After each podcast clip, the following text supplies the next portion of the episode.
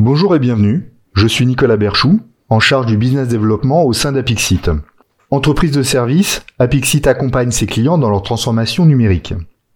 Je suis ravi de vous retrouver pour ce podcast au cours duquel nous traiterons de sujets liés à l'actualité, l'idée étant de se mettre en perspective des tendances de marché et des évolutions techniques ou fonctionnelles autour de différentes thématiques, connectivité, infrastructure digitale, collaboration et digital workplace, ou encore cybersécurité. Aujourd'hui, nous traiterons plus particulièrement du smart building, ou comment l'évolution des infrastructures peut accompagner le développement de l'activité des organisations. En effet, la crise que nous traversons a amplifié certains enjeux auxquels les entreprises doivent faire face. Mobilité, flex office, gestion de la présence sur site ou encore cybersécurité, l'une des pistes de réflexion pour répondre efficacement à ces enjeux est le bâtiment connecté, communicant, voire serviciel. Je vous propose de découvrir les bénéfices apportés par ce concept, ainsi que son champ d'action, car en effet, le terme smart building, qui a longtemps été associé aux économies d'énergie, ne se limite pas qu'à cela. Pour cela, je reçois Émeric Vissot. Bonjour Émeric. Bonjour Nicolas. Émeric, tu es responsable du pôle conseil et avant-vente connectivité et digital workplace, certifié référent R2S, Ready to Services, chez Apixit. En préambule, pour toi, quelle est la définition du smart building? Eh bien, Nicolas, je vais te renvoyer une question. C'est pourquoi quelle est ta définition du smartphone? Alors, un smartphone, euh, bah, pour moi, c'est avant tout un téléphone, euh, mais qui va associer également des fonctions étendues au-delà de la simple gestion d'appels. Euh, afin de, bah, de, me permettre d'avoir plus de services, plus de fonctionnalités et de faire euh, autre chose juste que du téléphone, mais potentiellement euh, diversifier mes activités au sein d'un seul outil. Alors tu vois, donc dans ce que tu viens de dire, il y a un mot important, c'est le mot service. donc pour moi, en fait, ça c'est vraiment le mot clé dans la notion de smart building. c'est vraiment la partie service. En fait, en fait, dans ton smartphone, qu'est-ce qui en fait sa valeur? C'est les applications. donc clairement, donc, ce qu'il faut retenir, si on devait retenir qu'une seule chose, c'est quoi l'intérêt du smart building et quelle en est sa définition, c'est déjà de valoriser du service. C'est pas n'importe quel service. Hein, on va tourner essentiellement ces services autour des services numériques, en tout cas dans ce qu'on décrira aujourd'hui. Euh, et donc, alors tu, parlais en introduction de bâtiments connectés et communicants. Et alors, je, reviendrai après, mais il y a un label assez récent qui est paru en France et qui prône notamment le Graal en fait du smart building, c'est le bâtiment dit serviciel. Euh, donc Bon, je, vais approfondir après, mais globalement, euh, euh, le smart building, euh, pour moi, en tout cas ma définition, c'est un bâtiment qui apporte du service, en tout cas plus de service qu'un bâtiment d'il y a 30 ans. Ok. Et justement, est-ce que tu peux nous préciser un petit peu les objectifs de, ces services complémentaires? Bah, enfin, Essentiellement, les objectifs recherchés, on va les trouver euh, d'un point de vue des occupants, euh, c'est déjà la notion de confort et de productivité. Euh, si on parle d'occupants pour les entreprises, sachant que le smart building, globalement, s'arrête pas qu'aux bâtiments d'entreprise. on peut étendre la notion de smart building à n'importe quel type de bâtiment, qu'il soit résidentiel, une industrie, une usine ou un bâtiment de bureau. mais globalement, d'un point de vue des occupants, bah, c'est un peu comme le smartphone. Hein. L'idée, c'est qu'on on bénéficie de plus de services qu'un bâtiment avec simplement des murs, du chauffage et de l'électricité. Euh, et puis quelque part aussi, d'un point de vue des propriétaires ou des, gestionnaires de bâtiments, euh, je pense qu'on peut aussi mettre en avant le fait que le smart building apporte aussi un gain d'attractivité, notamment par la valeur d'usage que, je, que je, mentionnais tout à l'heure. Et aussi, on entend beaucoup parler d'économie de fonctionnement, notamment, c'est vrai qu'il y a quelques années, on parlait de smart building et on faisait tout de suite le rapprochement avec bah, la notion d'économie d'énergie. Euh, que le bâtiment il est smart, donc il consomme peu. Euh, mais du coup, voilà, le smart building, c'est pas que ça. Mais c'est vrai que d'un point de vue des propriétaires, ça peut en faire partie. Tu peux peut-être nous donner quelques exemples euh, par rapport aux métiers qui concernent plus directement Epixit, notamment? Oui, bien sûr. Alors, c'est vrai que je parlais tout à l'heure des occupants, notamment en termes de, services numériques et de, ce qu'on peut parler même du digital workplace. On, on, voit bien les tendances encore plus fortement aujourd'hui dans les, dans les bâtiments, notamment les bâtiments de bureaux, que euh, bah, le flex office euh, prend de plus en plus de, de, une part de plus en plus importante. Euh, bah, typiquement, en fait, le flex office, ça s'accompagne et par notamment certains services, notamment de réservation d'espace. Ça, ça c'est vraiment un exemple. mais on peut aussi parler de, bah, d'écrans de, communication, par exemple, ou de ou encore de, de salles de réunion hybrides, ce genre de choses. Mais il faut bien avoir juste en référence que c'est des services qu'on lit vraiment au bâtiment. C'est-à-dire que par exemple une entreprise qui souhaite trouver des locaux, puissent bénéficier de locaux qui soient plug and play et, avec des services associés qui pourraient être des services de ce type-là. Euh, je parlais notamment euh, euh, aussi d'économie de, d'énergie. On, on, parlait aussi, on, parle toujours d'ailleurs d'IoT, d'écosystème IoT qui vient finalement agréger quelque part un, certain nombre de services associés au smart building. Bon, je peux te donner un exemple très simple, un disjoncteur connecté par exemple. Bah, les disjoncteurs connectés, ils sont connectés à quoi? Ils sont connectés à une infrastructure qui va permettre de euh, traiter des données. Euh, et en fait, euh, alors, clairement, la, donnée, là, c'est pareil, c'est un peu le, le, fil conducteur de, bah, de ces services. Hein. On parle bien de services numériques, donc il y a quelque part de la donnée à traiter. Et le réseau qui, ou l'infrastructure qui va gérer cette donnée, parfois on l'appelle aussi de réseau smart, c'est le réseau traitement des données euh, générées par un certain nombre de choses, dont euh, de l'IoT par exemple. Et donc, euh, quelque part, un service aussi peut être aussi la convergence, la construction de ce réseau d'infrastructures pour converger finalement tous les réseaux, tous les équipements techniques qui vont, qui vont dans le sens d'un service autour du, smart building, et notamment vers tout ce qui va être tourné vers l'IP, puisqu'on voit bien qu'aussi une des grandes tendances des dernières années, c'est de tourner vers le tout IP, euh, je parlais de l'exemple du disjoncteur connecté, et on le connecte à quoi? Ben, Une infrastructure réseau informatique quelque part qui va traiter les données au même titre que peut l'être par exemple des caméras de vidéosurveillance. D'accord, je comprends.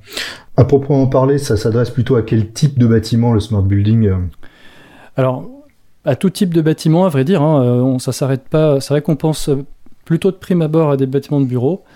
en tout cas, dans notre métier, c'est vrai qu'on entend smart building, on pense à des entreprises, bâtiments de bureaux, mais finalement, le smart building euh, touche évidemment le résidentiel aussi, euh, et les usines. Alors, c'est vrai que ces dernières années, on parle d'industrie 4.0. Euh, pourquoi industrie 4.0 On raccroche ça aussi souvent à la notion, non pas d'IoT, mais d'IIoT pour Industrial Internet of Things. Donc, en fait, c'est d'IoT, mais un environnement industriel. Et, et, typiquement, on parle bien d'un certain nombre d'objets de lignes de production par exemple, connectées qui remontent un certain nombre de données et finalement bah, la donnée, encore une fois, euh, on voit bien qu'elle est bien au centre là euh, d'un nouveau, quelque part un nouveau flux, un fluide même, je, vais revenir juste après je pense, euh, mais qui, et donc voilà, c'est bien pour dire que ça concerne tout type, tout type de bâtiment, qui soit d'ailleurs en construction, en rénovation ou même bah, des bâtiments qui sont déjà en exploitation qu'on souhaiterait transformer, y apporter plus de services. Évidemment, ça concerne aussi ce type de bâtiment. Euh, tu vois des axes spécifiques euh, à traiter principalement et prioritairement dans le déploiement d'une approche smart building? Bah, euh, Oui, alors quelque part, c'est vrai que le, fondamental en fait du smart building, ça va être l'infrastructure. donc à, ce titre, d'ailleurs, il y a un, label qui, qui, est apparu en France il, y a quelques, années, en 2018, euh, qui s'appelle le R2S pour Ready to Services. Et en fait, euh, euh, c'est intéressant de voir ce que décrit ce, label, et notamment le cadre de référence sur lequel il s'appuie, puisque finalement, la, donnée, on l'a vraiment considérée comme un fluide à part entière du bâtiment.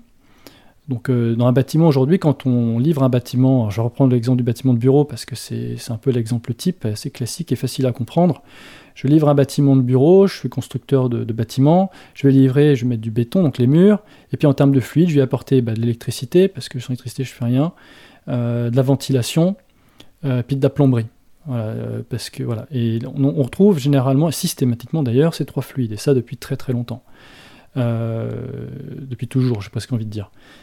En tout cas, depuis que l'électricité existe. Mais euh, la donnée en elle-même, enfin en tout cas l'infrastructure qui supporte la donnée, elle, en général, c'est plutôt l'affaire de celui qui va occuper le bâtiment. En tout cas, dans les considérations d'aujourd'hui, c'est, enfin de, jusqu'à maintenant, ça a plutôt été euh, considéré que celui qui va occuper va se faire son affaire de euh, traiter, de mettre en place une infrastructure qui va lui permettre de gérer finalement un certain nombre de choses, de services numériques notamment. Mais quelque part, bah, dans un bâtiment de bureau, on ne travaille pas sans numérique. Voilà, ça n'existe plus. Donc, euh, donc quelque part, cette infrastructure, c'est de considérer qu'elle fait partie prenante du bâtiment. Ça, c'est vraiment un point fondamental, c'est qu'on considère l'infrastructure comme partie prenante, infrastructure IT, comme partie prenante du bâtiment. Euh, euh, qu'elle soit dédiée à des réseaux euh, type GTC, enfin des services propres évidemment au fonctionnement du bâtiment, ou que ce soit propre au fonctionnement des personnes qui vont occuper le bâtiment. Et donc cette infrastructure, dans l'approche, évidemment, on ne la fait pas de n'importe quelle manière. évidemment, on va considérer le fait qu'elle soit la plus fiable possible, adaptable, puisque finalement, en fonction des personnes qui vont occuper le bâtiment, on peut avoir des besoins qui y sont différents ou des services différents. Et puis aussi dans le futur, euh, là, cette année, je peux déployer tel service, mais je ne sais pas ce que dans deux ans, je vais déployer. Je reprends mon exemple du smartphone. Je l'ai acheté en, mettons, en 2019. J'avais 15 euh, euh, applications dessus. Et puis finalement, il y a plein d'applications qui sont apparues ces dernières années. puis finalement, j'installe plus d'applications. Mais est-ce que mon smartphone est suffisamment puissant pour accueillir ces nouvelles applications? Bah, C'est la même chose avec le smart building. On, on va faire en sorte que l'infrastructure puisse accueillir euh, tous ces services dans la durée. D'accord, donc c'est privilégier aussi un petit peu l'agilité de l'infrastructure pour accompagner l'évolution des besoins de l'entreprise. C'est ça. Et évidemment aussi, euh, je reprends encore mon smartphone, mais euh, on sait que dans les smartphones peuvent être aussi une faille de, sécurité, hein, que ça peut être une faille de sécurité informatique. Évidemment, bien l'infrastructure, elle se devra, elle se doit d'être sécurisée d'un point de vue, d'un point de vue numérique, sécurité numérique ou contre les attaques cyber. D'accord. Alors tout à l'heure, tu évoquais plus particulièrement un cadre de référence, tu as cité R2S. Est-ce que tu peux nous en dire un petit peu plus sur le sujet? Oui, alors effectivement, euh, R2S, donc pour Ready to Services, donc c'est un label qui est délivré par Certivia Serway, qui existe depuis 2018. Euh, et en fait, ce label euh, s'appuie sur un cadre de référence qui a été finalement construit par le concours d'une de membres d'une association qui s'appelle la Smart Building Alliance, qui a été elle-même créée en 2012. Et donc en fait, euh, euh, ce cadre de référence que eux-mêmes appellent parfois, le cadre de confiance numérique, hein, l'idée c'est, de créer ces infrastructures euh, d'une certaine façon, de telle manière, encore une fois, hein, que, ce soit, que ce soit adapté à l'approche Smart Building, les services qu'on va y déployer. et donc ce cadre de référence vient décrire quelque part toutes les briques euh, techniques et fonctionnelles qui doivent être mises en place pour pouvoir euh, déployer des services numériques dans un smart building. Et puis suivant différents niveaux, parce qu'on peut euh, choisir de mettre en place une partie qui permet déjà de faire quelque chose, et puis ou autrement avoir un, niveau très élevé de, certification pour être capable d'accueillir tout type de services numériques. Il y a plusieurs, je ne vais pas rentrer trop dans les détails, mais globalement, on, on a différents niveaux de, il y a différents niveaux de labellisation. Et euh, voilà, encore une fois, les fondamentaux de ce label, c'est euh, de promouvoir les bâtiments dits connectés, communicants et serviciels. Comment Apixit euh, s'intègre dans cette démarche par rapport à ses domaines d'expertise et sa capacité d'accompagnement? Est-ce qu'il y a des choses particulières à mettre en évidence Alors en fait, c'est vrai que donc Apixit, est, on, est un acteur de, des services numériques quelque part en proposant aux clients, aux clients à la fois des services mais aussi bah, les infrastructures qui supportent ces services.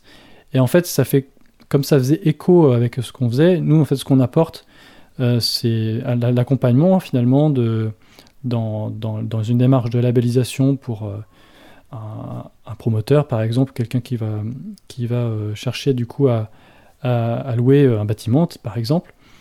et donc on est, on est vraiment dans une, dans une démarche conseil. Alors typiquement, Certificat CRW apporte un, nom à ce type de démarche. Hein. on appelle cette notion de référent, euh, référent R2S. En l'occurrence, euh, j'ai eu l'occasion de passer cette certification assez récemment pour justement euh, légitimement accompagner finalement des, porteurs de projets dans leur démarche de labellisation. Et évidemment, Apixit est aussi en mesure de, pouvoir quelque part délivrer ce que pourrait demander, ce que demande la labellisation en tant que telle, que ce soit sur des, briques telles que la connectivité, euh, la, sécurité numérique ou encore l'infrastructure, euh, architecture, les infrastructures architecture réseau. Parfait. En guise de conclusion, si tu devais donner à, nos auditeurs quelques éléments à retenir pour synthétiser le sujet bah, Ce que je dirais, en fait, c'est, déjà euh, de se souvenir de pourquoi on, le R2S et pourquoi le smart building, quelque part. c'est de se rappeler que, bah, d'un point de vue des, des occupants, c'est que c'est de bénéficier vraiment de local up-to-date, parce qu'on voit bien que les, là en plus, avec la, période qu'on connaît, euh, bah, que, que les attentes finalement des collaborateurs vont, vont probablement changer.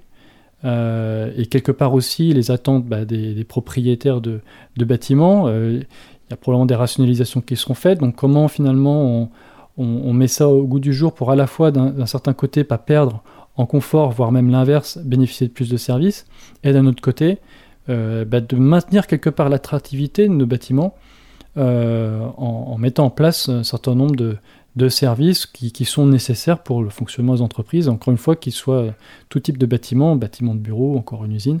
Évidemment, c'est un sujet qu'on, encore une fois, qu'on voit beaucoup d'un bâtiment de bureau, mais ça ne s'arrête pas qu'à ça. Merci Émeric. Merci Nicolas. Voici donc euh, qui conclut euh, ce podcast. J'espère qu'il vous aura apporté les pistes de réflexion et de compréhension. Je vous retrouve très bientôt pour un nouvel épisode sur un autre sujet lié à la transformation numérique des entreprises.